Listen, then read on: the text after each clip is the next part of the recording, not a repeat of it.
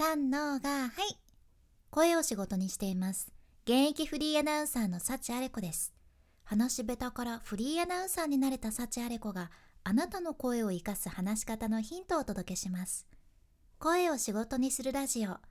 1年間の無料メール講座。池早メルマガの提供でお送りします。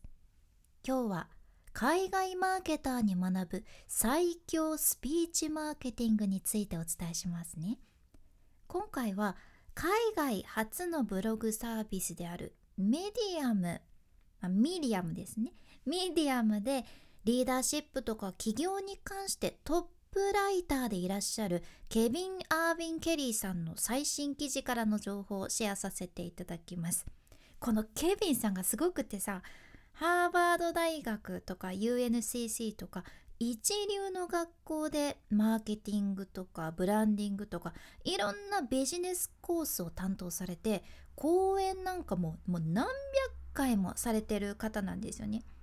でそのケビンさんの記事から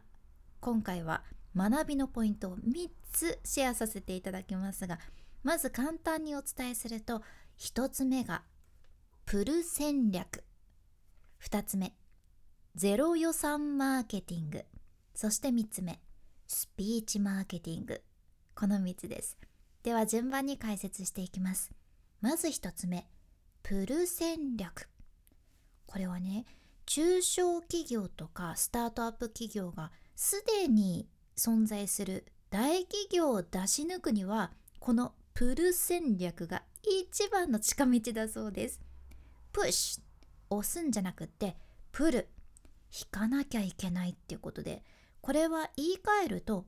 顧客を追いかけるんじゃなくて顧客に追いかけられるようにならなきゃいけないってことなんですよ。実は大企業の多くがその顧客が求めてないものを購入してもらうために頑張ってるっていう傾向があるらしいじゃね。例えばさ、まあ、大げさに言うと大企業側がこのベビーカーいりませんか？ベビーカーいりませんか？って言って顧客がさいやうちはもう子供が大きいのでいりませんって言ってね。そしたら大企業があじゃあそのベビーカーにプラスして特別にお米もつけますし商品券もつけますしってな感じでその相手がまず求めてないのにとにかく顧客を追いかけちゃうパターンなんですね。これが問題ってことでこの問題点は常に自分たちじゃなくって顧客の条件で成り立ってしまうっ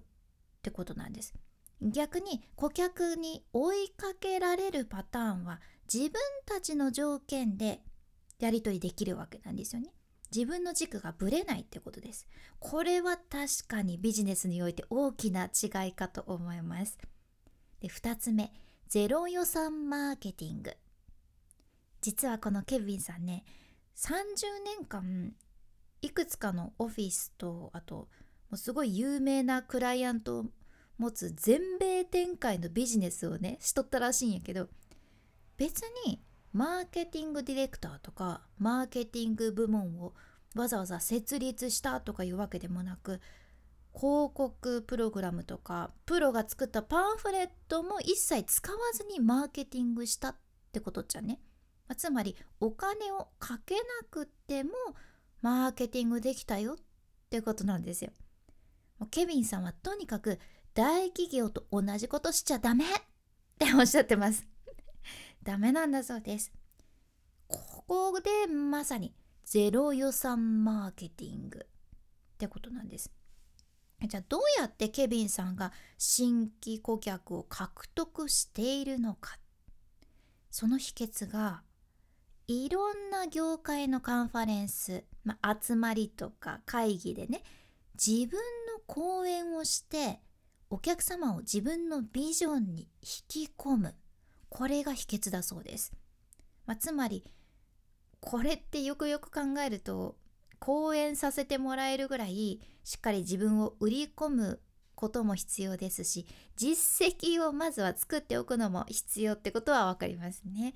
うん、ケビンさんそこはねしっかりクリアした状態で講演をするっていう風に持ってってるかと思いますでも自分のビジョンに引き込むというのは先ほど出てきたように顧客に追いかけてもらうためにはめっちゃ大事ですよね。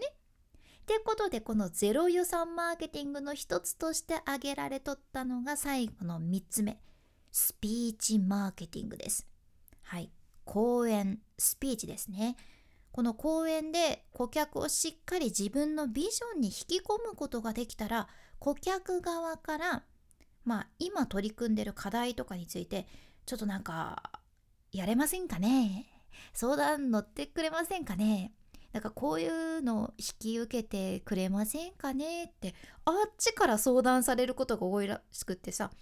そのところからいい関係を築くことができるそうなんですよ。講演して自分のビジョンに引き込むだけであちらから追いかけてくれるっていう仕組みですね。でここでのポイントは人前で話す時はあなたの活動とかあなたのサービスに興味を持っている顧客だけを集めるっていうことです。そうすることであなたの時間の節約にもなるんですね。自分に合わない顧客を追いかけてもう無駄にモーションかける必要もないし変に自分の価値観を捨てる必要もないっちゃね。効率いいわけです。でケビンさんはスピーチを主なマーケティング戦略として活用することでなんとねハーレー・ダビッドソンとかホールフーズクラフトナビスココカ・コーラとかもう数えきれんぐらい有名ブランドと新しいビジネス関係築くことができとるっちゃうね。えスピーチすごくないですか？って思いますよね。ケビンさんの場合は、まあ、大きなクライアントとの長期的な関係っていうのはね全部全部このスピーチ講演活動から生まれたものらしいんです。これはもちろんケビンさんのスピーチ力があるからこそですけどケビンさん自身も最初からスピーチできたわけじゃないそうなんですよ。最初は小さい集まりからどんどんどんどん広げていってもう何度も何度も人前で話す練習をされたそうです。でその中で聞き手を引きつけるものだったり論理的な話し方だったりっていうのを身につけていったってことなんですね。いやいろんなマーケティングがあるけどケビンさんで実証されているこのスピーチマーケティングは有効です。結局話すっていうことでビジネスしてるわけやけん、まあ、私もどれだけ話し方が大切かっていうのを改めてこのケビンさんのおかげで実感することができました。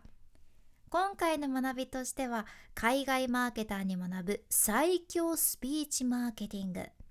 1つ目プル戦略。顧客には追いかけてもらうってことですよね。で2つ目ゼロ予算マーケティング。まあ、変にお金をかけなくてもマーケティングができるってことが分かりました。そして3つ目のスピーチマーケティング。講演をして自分のビジョンに相手を引き込むってことですね。この3つです。是非参考にされてみてください。今回の内容と合わせて聞きたい回を画面スクロールして出てくる概要欄エピソードメモに今日も入れています。今回はね